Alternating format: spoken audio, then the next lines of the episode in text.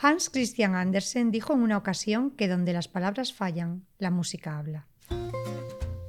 Bienvenidos al podcast Arréglate que nos vamos de Magas en el Español. Os hablan Cruz Sánchez de Lara y Charo Izquierdo. Y ahora, por si las palabras me fallan, que hable la música.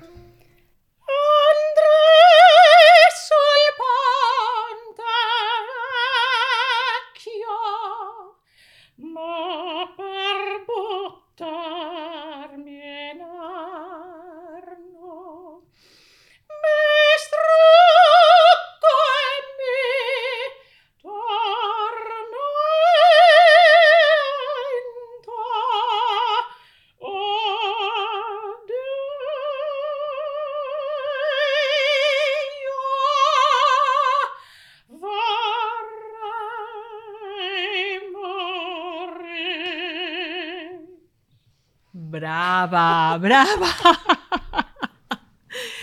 Impresionante, estoy impresionada.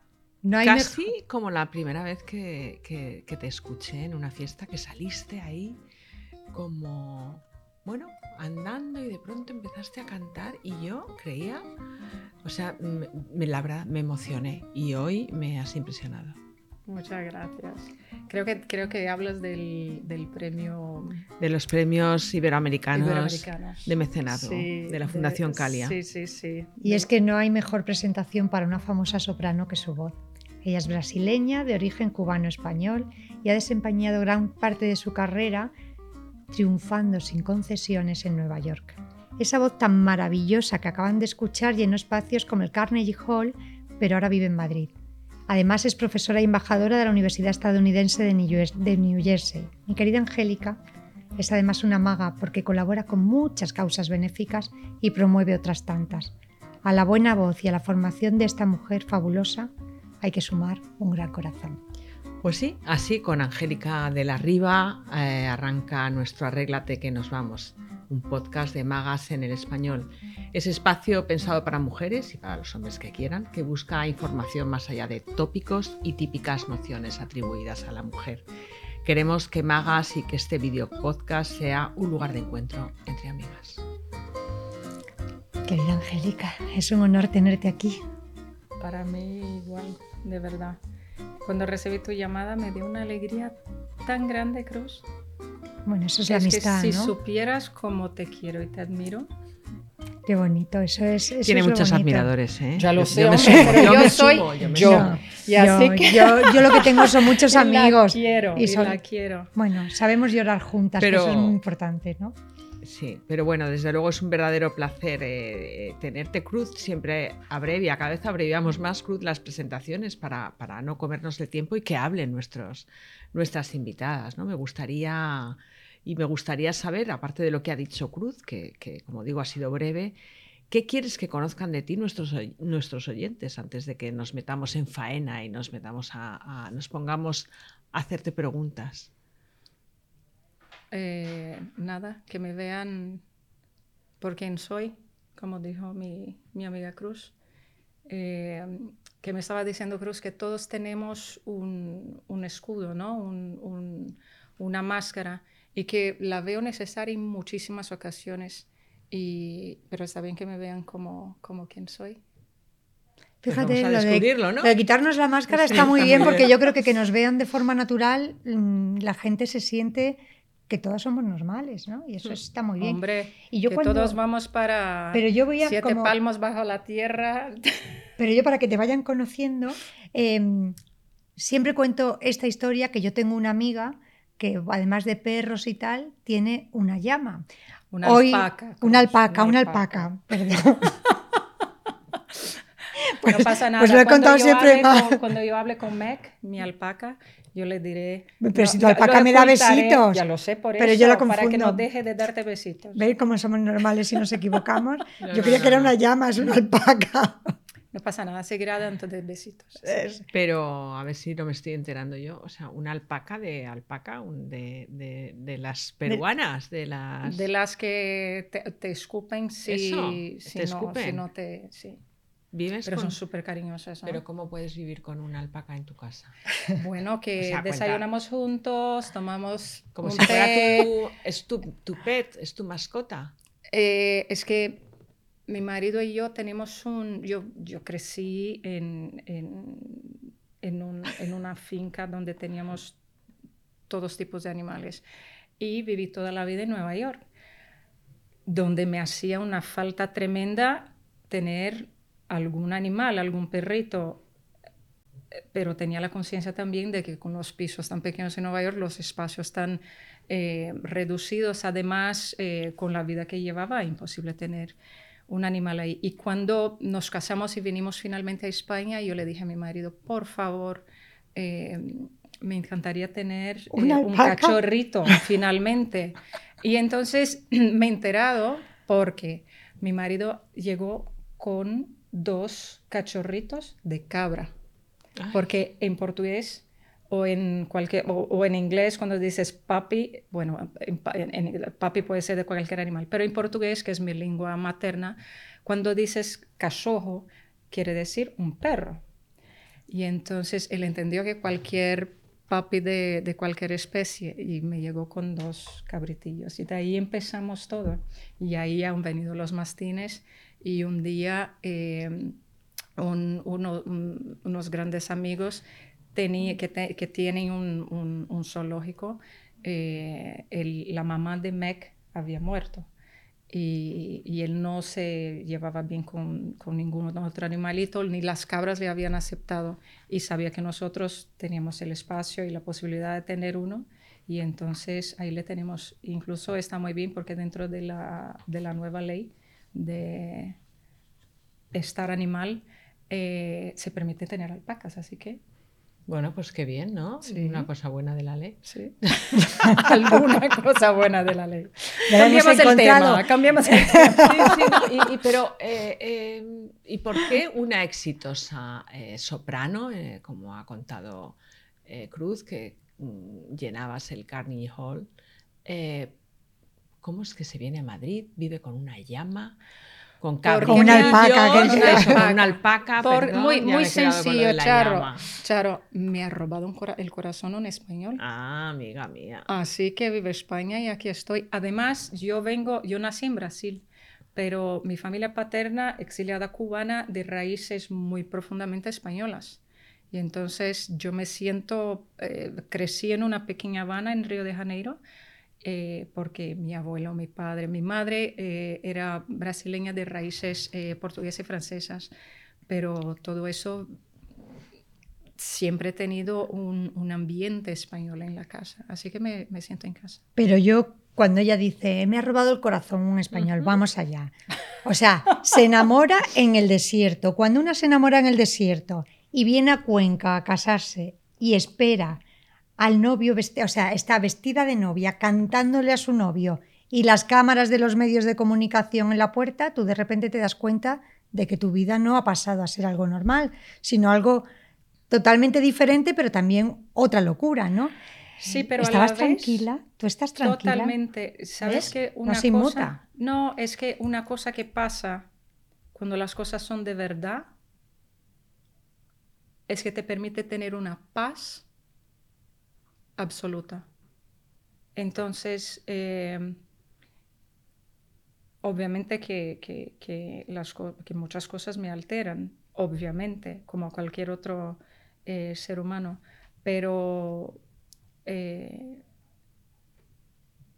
tener un hombre con quien finalmente, después de tantos años, tienes la certeza de que that's it, ese es el hombre con quien voy a, voy a construir a mi vida y con quien, voy, con quien voy a compartir mi genética. Y a quien admiro tanto. Todo lo que pasa alrededor es como un matrix, es como un, un, poco una realidad virtual que está ahí, pero es paralela. Igual que eh, el amor que tienes a un, a un hijo, o el dolor que tienes cuando pierdes a una madre o un padre. Son realidades paralelas. Entonces entras en, esto y, tenerle em, en la misma sintonía. Yo creo que, eso nos, nos, fortalece. Y tú lo entiendes muy bien lo que estoy diciendo. Porque este, Sobre todo este lo de amor- Matrix. tenerlo, tenerlo, tenerlo así eh, tan sólido te fortalece, ¿no? Sí, pero fíjate que, eh, que- fácil no ha tenido que ser, porque ¿Qué es fácil en la vida, eh, Charo? sencillo. Eh, al final, o sea, como que todo en tu vida, visto desde fuera, podía ser un poco como una complicación tras otra, ¿no? Porque este hombre que tú dices, que es Marcos de Quinto, después eh, entra en política. Em, Una razón más para admirarle. Un diputado, No, desde luego. diputado y, y- y miembro activo de una formación eh, política. No sé, o sea, creo que, es, que eso complica un poco más la vida, aunque lo admires. Pero más que eso, me gustaría saber, cómo has vivido tantos años en, en Estados Unidos y has conocido la, la política de Estados Unidos, la diferencia entre eh, la manera de, de vivir la política en, en España y, y allí, ¿no? En Estados Unidos. Em, Nueva York, yo vivía en Nueva York y sí, y conocéis perfectamente cómo funciona Nueva York. Nueva York es como si no fuera Estados Unidos. Si vas a otras partes de Estados Unidos, Mm, son Estados cierto. Unidos y otra parte es Nueva York, Estados Unidos. Em, el hecho de que mi marido se haya ah, formalmente metido en política eh, no ha- para mí no era, no era novedad, porque él siempre ha tenido un amor por España y ha dado todo por España siempre, a, a- a- a pesar de haber vivido tantos años fuera. Yo me acuerdo en Atlanta, despertaba, eh, eh, bueno, casi no Para dormía quienes no porque lo llevaba sepan, todo el mundo. Para quienes no lo sepan, cuenta que cuenta la situación, la posición que tuvo Marcos en Coca-Cola, porque habrá alguien que no lo sepa. Bueno, que lean en alguna parte, que sepan que es el amor de mi vida y ya está. Eh, eh, es, eh, despertaba en la hora de, de- de España para escuchar las noticias de España. Siempre he estado, siempre, siempre, siempre he estado absolutamente eh, con el corazón arraigado a España. Y, el día que quiso meterse en política tenía yo y, él obviamente teníamos la conciencia de la locura que iba a ser y bueno, ya está, una más. Es que yo en mi vida he pasado por muchas cosas, por muchos aprendizajes que me han traído hasta aquí. Y eso para mí no es simplemente un, un- acontecimiento más, algunos momentos un desafío más, pero eh, otra vez, eh, volviendo a la familia, volviendo a- al, al círculo de, de fortaleza, es teniendo esto para mí, para mí, como Angélica, teniendo esto sólido, nada nos, nada nos atinge, nada nos llega. Yo quería que nos centráramos un poco en algo, pero con una vida tan polifacética es que creo que hay que tocar un poco de todo, ¿no? Y entonces a mí me gustaría que también eh, nos dieras tu opinión, porque tú has sido madre a los 40, ¿no? Sí.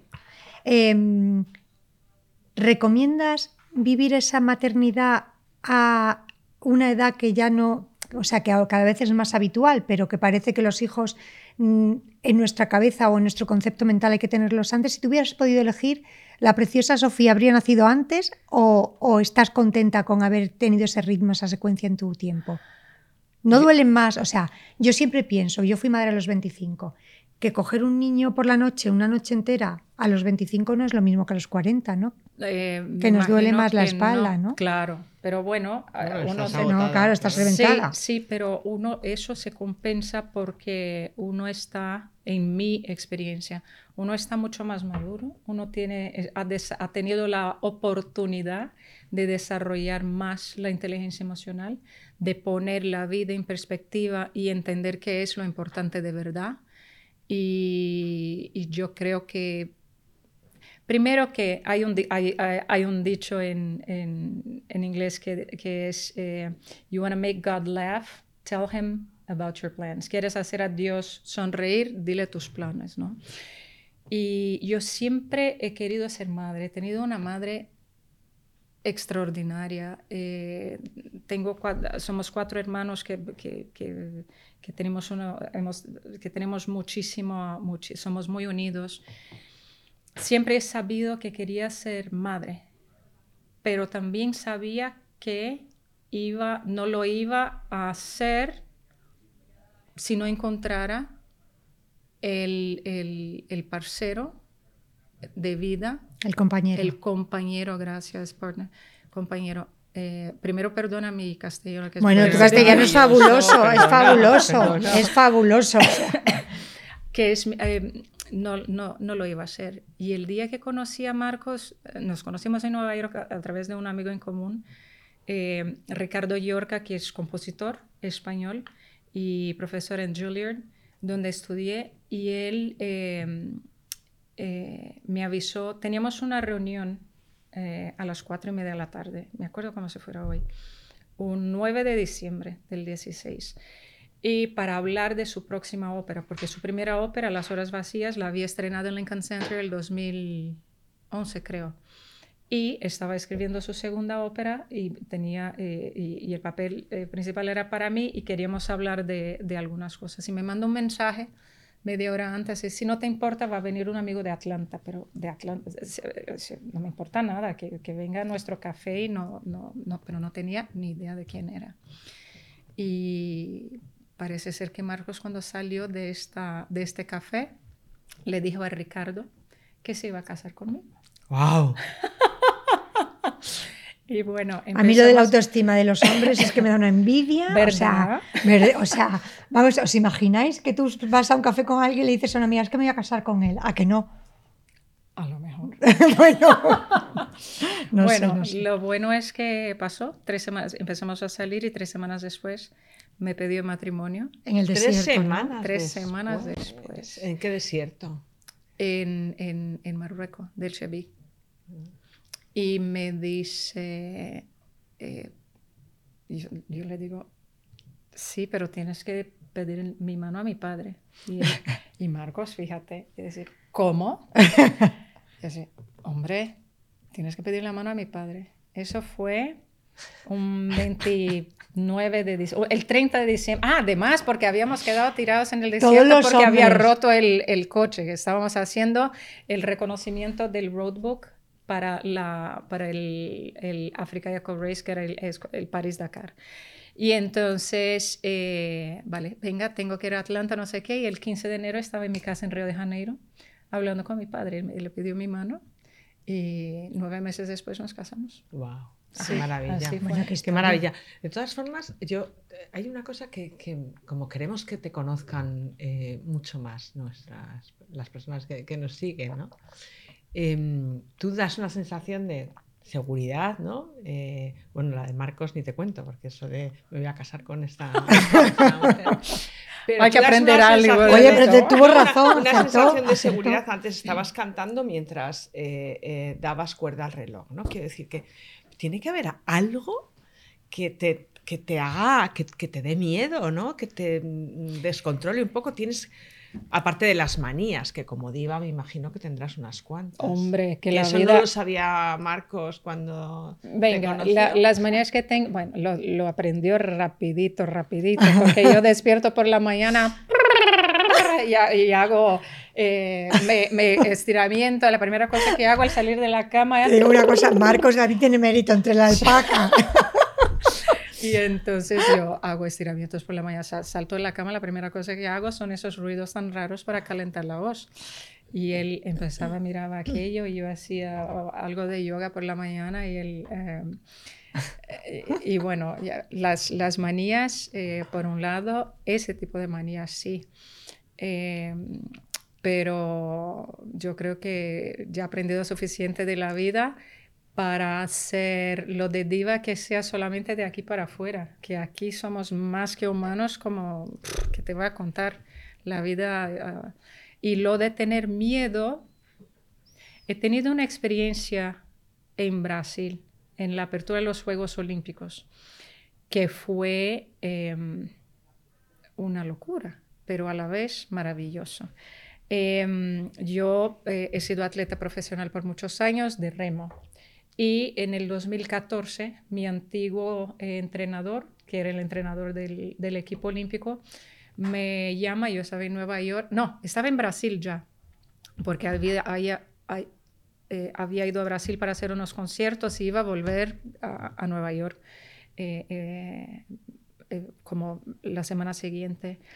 Y me dice, Angélica, necesitamos que vuelvas a entrenar. Y yo, imposible, porque yo tengo mi vida en Nueva York, no vivo, no, ¿qué voy a hacer? Volver a, además, lo, más, lo máximo que hago ahora es correr un poquito alrededor de Central Park en el, en el reservoir, pero no el entrenamiento que se requiere. Y él me dice, no, no, tienes que volver a entrenar porque ciclanita ha tenido eh, una fractura, fulanita ha tenido un problema de doping y fulanita ha tenido no sé qué. No tenemos atletas para el barco y si no, no vamos a ir a los Juegos Olímpicos. bueno, si tú crees que yo puedo, yo puedo. Y del 2014 al 2016 volví a entrenar. Empecé a hacer, mantuve lo que pude de mi carrera, acepté todas las oportunidades de cantar en Brasil y eh, volví a entrenar, entrenaba donde estuviera haciendo conciertos, mantenía. Eh, todo eso para contar que al final hice los... Eh, Estábamos hablando del miedo. Sí, hice las selectivas, me fue bien, pero tenía que empezar, cuando empiezo a, competir otra vez, me doy cuenta que tengo que elegir o mi voz, porque pesa un poco en la voz toda esa tensión de, del entrenamiento y la respiración y tal. Pero entonces estaba en Brasil durante los Juegos Olímpicos y me llama a las 2 de la mañana una gran amiga pianista que necesitaban que yo cantara el día siguiente para la abertura de los Juegos Olímpicos eh, el himno olímpico. Wow. Y que era un sueño para mí. Pero como no me habían invitado cuando tendría que haberme invitado, yo no me puse a aprenderlo, no aprendí la letra ni nada, pero obviamente me, me, era un sueño para mí. Y, eh, por supuesto, a las 2 de la mañana estaba yo despierta porque tenía un sarao, una fiesta en la casa con los miembros de la Orquesta Sinfónica de Brasil porque estaban en huelga. Ellos iban a tocar el himno olímpico, pero estaban en huelga la noche, 72 eh, horas antes y no han logrado negociar y tal. Y bueno, por la noche aprendí, me lo, me lo mandado la partitura por la mañana, por la noche aprendí lo que podía y llegué para hacer eh, el soundcheck todo funcionó perfecto, pero obviamente no lo había memorizado, necesitaba la partitura y el director. Imposible porque tenemos muchas cámaras. Yo digo, por lo menos dame un teleprompter. Perfecto, ponemos un teleprompter con la letra, muy bien. Y, en, el, soundcheck funcionó perfecto. Digo, venga, Dios está ahí, vamos a salimos adelante y todo va a salir muy bien. La apertura de los Juegos la Olímpicos. de los Juegos Olímpicos. Y entonces a las 8 de la noche, ladies and gentlemen, eh, eh, por favor de pie para escuchar el himno olímpico cantado por Angélica de la Riva. Y empieza, pam, pam, pam. Y el teleprompter no funciona. pam, pam, pam. Y el teleprompter no empieza. Y yo mirando a las bambalinas así, por favor, que el teleprompter no funciona. Estábamos, eh, estábamos, estábamos en un momento muy complicado en Brasil por porque teníamos problemas con las residencias de los atletas, habíamos acabado de impeach una presidenta y entonces Brasil era de alguna manera, requería un poco de seriedad y que no fuera más, además, chacota, más de que ya era. Y entonces yo tenía la posibilidad o de parar todo y decir, venga, vamos a empezar otra vez que no está funcionando el teleprompter o show must go on. Y simplemente delante de miles y miles de personas yo me inventé la letra del himno olímpico. Todo lo que me venía a la cabeza, yo decía, eh, sé para Entonces decía en eh, todas porque además el himno olímpico es traducido en cada país que, que, lo, que lo recibe a su lengua natal es lengua de origen y tendría que haber sido traducido al portugués, pero no había, no había dado tiempo. Entonces estábamos utilizando el, eh, la letra del último que había sido en Canadá eh, que era en inglés y francés. Entonces yo decía las únicas cosas que me acordaba que era eh, Olympic Flame Immortal y no sé qué, y, inventaba otras cosas. ¿Y no se dio cuenta nadie? Nadie se dio cuenta. A partir de este momento que yo no podía dormir, no sé por cuánto tiempo, por el nivel de adrenalina, de saber que yo, los músicos, trabajamos tantas horas, tantas horas, todos los días, es por el respeto a la música. Muchas veces cosas que al final son bastante mediocres tienen mucho más aplauso que lo que es de verdad puro. Entonces, eso para decirte, después de este día, em, me he dado cuenta que la felicidad está en la ausencia del miedo. Y para mí fue un, fue un aprendizado muy, muy, muy, importante en mi vida. Pues Qué bueno. vamos con después de eso que me ha encantado la frase de la felicidad es la ausencia del miedo porque para mí también lo es, ¿no? Em, yo te iba a proponer un reto, pero me parece facilísimo después de esto de los Juegos Olímpicos. o sea, tú aceptas un reto y nos te hacemos un par de preguntas o un par de sugerencias y nos contestas con la primera canción que se te venga. A Eso es como trick or treat de, eh, de, Halloween, ¿no? ¿Eh? Eso, aceptas, ¿no? Sí, cualquier cosa yo digo que es dulce, ¿no? Que, que Eso. reto. En realidad deberías haber contestado ya con una canción, pero bueno, no lo has hecho. ¡Hombre! Así que tu ciudad favorita. Olha que coisa mais linda, mais cheia de graça, ela, menina que vem, que passa, num doce balanço a caminho do mar. ¿Cómo le dirías a un hombre que quieres romper?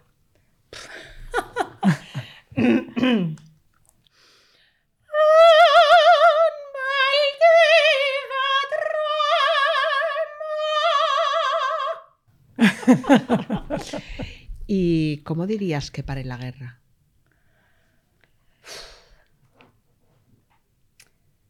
Hay una, una canción de Manuel de Falla que es la oración de la madre que tiene a su hijo en brazos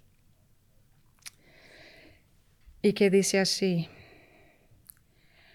Dulce Jesús, que estás dormido por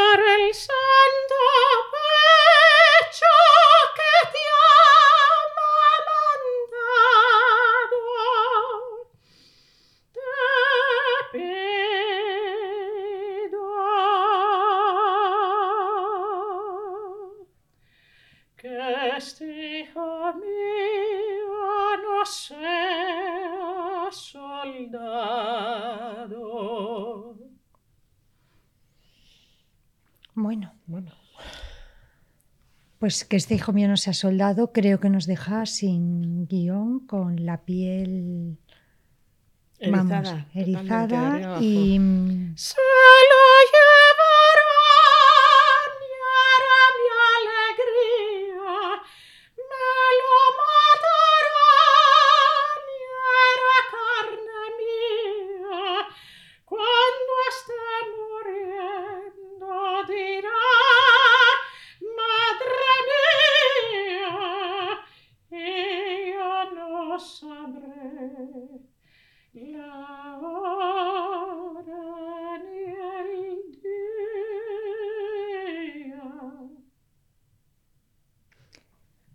pues yo creo que no podemos seguir, ¿no? O sea, yo creo que no. Deberíamos. Yo creo que vamos a... O sea, creo que esto es mi amiga Angélica. Creo que este es un mensaje por la paz, porque no haya mujeres que tengan que ver cómo sus hijos van a la guerra. Y creo que, como no podemos decir nada más fuerte que eso, hasta aquí ha llegado, arréglate que nos vamos. Y ha sido un placer tenerte aquí. Es que no podemos decir nada más, ¿no?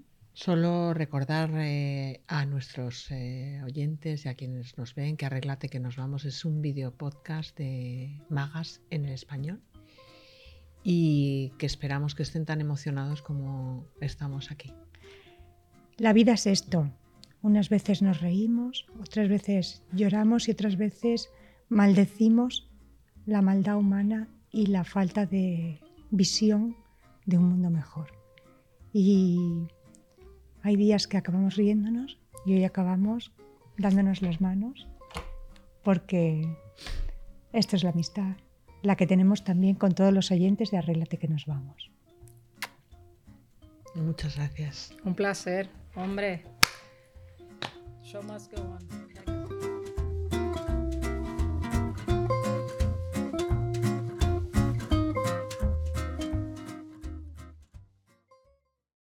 With With Lucky Land slots, you can get lucky just about anywhere. Dearly beloved, we are gathered here today to. Has anyone seen the bride and groom?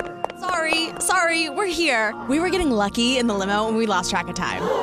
No, Lucky Land Casino, with cash prizes that add up quicker than a guest registry. In that case, I pronounce you lucky. Play for free at LuckyLandSlots.com. Daily bonuses are waiting. No purchase necessary. Void were prohibited by law. 18 plus. Terms and conditions apply. See website for details. Dale más potencia a tu primavera con The Home Depot.